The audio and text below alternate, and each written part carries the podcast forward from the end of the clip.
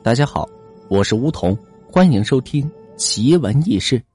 话说，旧时有户人家，姓方，方家家境平平，兄弟几个守着几份薄田，过着平淡的日子。这一年，方家的老爷子去世，村里正好来了个游方的阴阳先生，方老大就去请这位阴阳先生。邻居劝他说：“这外来的先生，咱们不知根不知底的，你怎么敢找人家呢？”我给你联系联系老陈，请他过来给你看看。方老大却说：“老陈，我早就联系过了，没想到乡里乡亲的，他竟然找我要十斤米、两斤肉。摆来的简单呀，也许管顿饭的就行了。”说着就把那游方的先生给请来了。这位先生姓李，慈眉善目。问起他为什么走到这个村子，李先生说自己没有家人，独自一个人。爱游山玩水，到处看看这好地方。方老大赶紧请着李先生帮自己过世的父亲看了一处地方。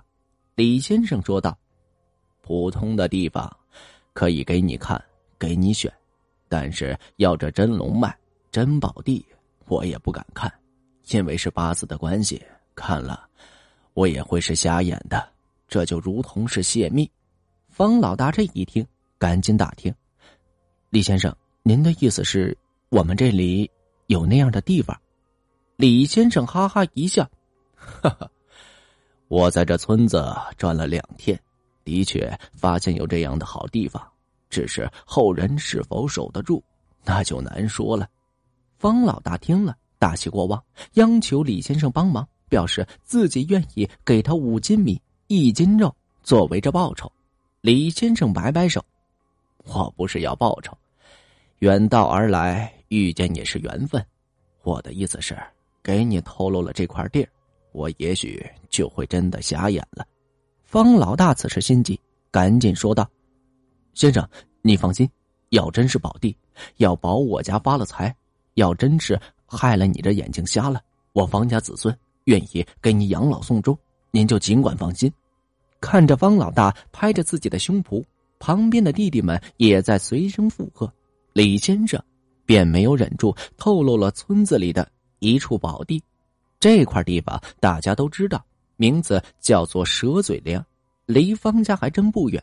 这座长长的像一条蛇的地方，李先生所说的这块宝地就在这个蛇的七寸处。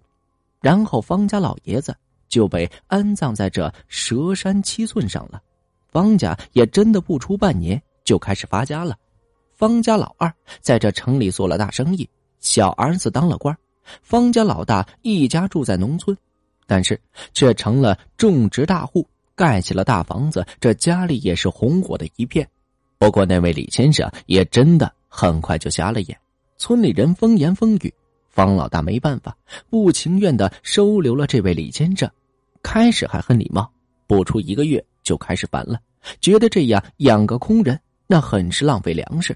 房间也给他不住了，把这李先生赶到了柴房里，也不管他的卫生情况，每天有一顿没一顿的，偶尔给这一碗白米饭。时间这长了，村里人就传了出去，不知怎么的就传到了邻村的一个叫少虎人的耳朵里。一打听这消息，少虎气得直拍桌子。原来他曾经拜过李先生为师，后来以为师傅到处游玩，也就没有打听。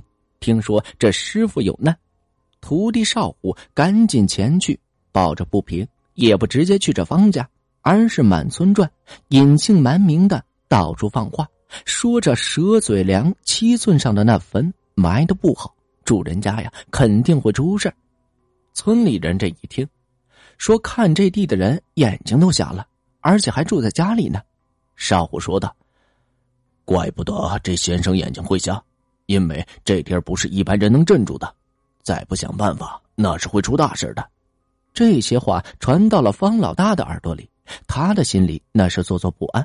果然亲自找到了少虎，少虎那是摆足了架子，这才答应帮忙，并且坚定的说：“你家的这个坟要起，不换地方，就不只是看地的先生眼瞎了，他这简直是在害你们，因为你家现在的红火。”那也只是一时的，这种真龙的地方，一般人是守不住的。其实好的，也就个三五年，超过了那就会有灾祸。此时的方老大那是过得正好，生怕失去这一切，生怕守不住，当然很在意这些说法。于是就把这少虎请到了他家，好酒好饭的招待，请他再寻一处安稳之地，然后迁坟。这少虎暗暗的看了出破烂地方，然后说道：“这个起坟的时间要等到今晚的三更，一定要这个及时动手才行。你们先开挖这坟，等我在这家放炮为严，炮声一响，你们就动着棺材。”方老大。夜里带人挖开这坟墓，竖起这棺材，只等着少虎炮子一响，就撬起这棺材，抬到新的地方给他埋了。而这新的地方不光不好，还有个起坟的时间、动棺材的时间，这都是少虎事先选好的败家时间。就在同时，少虎背起自己瞎眼的师傅就逃跑了。跑了一半，听见这鸡叫，看到黎明亮光响起。奇怪的是，这师傅居然睁开了眼睛，流出了眼泪，跟着少虎抱在了一起，嘴里却是说道：“虎儿啊，你这事儿做的有点绝呀！”少虎这一头跪下：“师傅，你吃了这么几年的苦，我不能坐视不管，还请师傅原谅。”师傅叹了口气，扶起这少虎，两人就一起离开了这村子，再也没有回来过。而方老大回家一看，李先生和这少虎同时失踪，这心里便明白了大半，觉得这个迁坟的地方肯定是有问题。但是请了村子的先生老陈来，老陈表示他也没有办法，不可能再迁一次，那样会出大事而且重点还不是这地方，是那个动棺材的时间。方老大这一听，神色黯然，一屁股瘫坐在地上。自那之后，方家一家人死的死，疯的疯，算是这家破人亡了。慢慢的，也就衰败了。而那个蛇七寸的地方，六十多年后，有人再次埋了进去，因为按照规矩，这种宝地非得六十年后才能再次埋人。而新用此地之人，那也是顺风顺水，日子滋润。方老大的结局，很多人议论。说他是为人不善，过河拆桥，才遭了如此的劫难。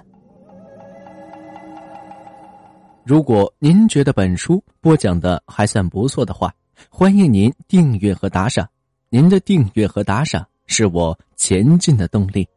想要了解更多关于奇闻异事的故事，欢迎您添加我的个人微信“梧桐说一二三”，梧桐说的全拼。外加一二三。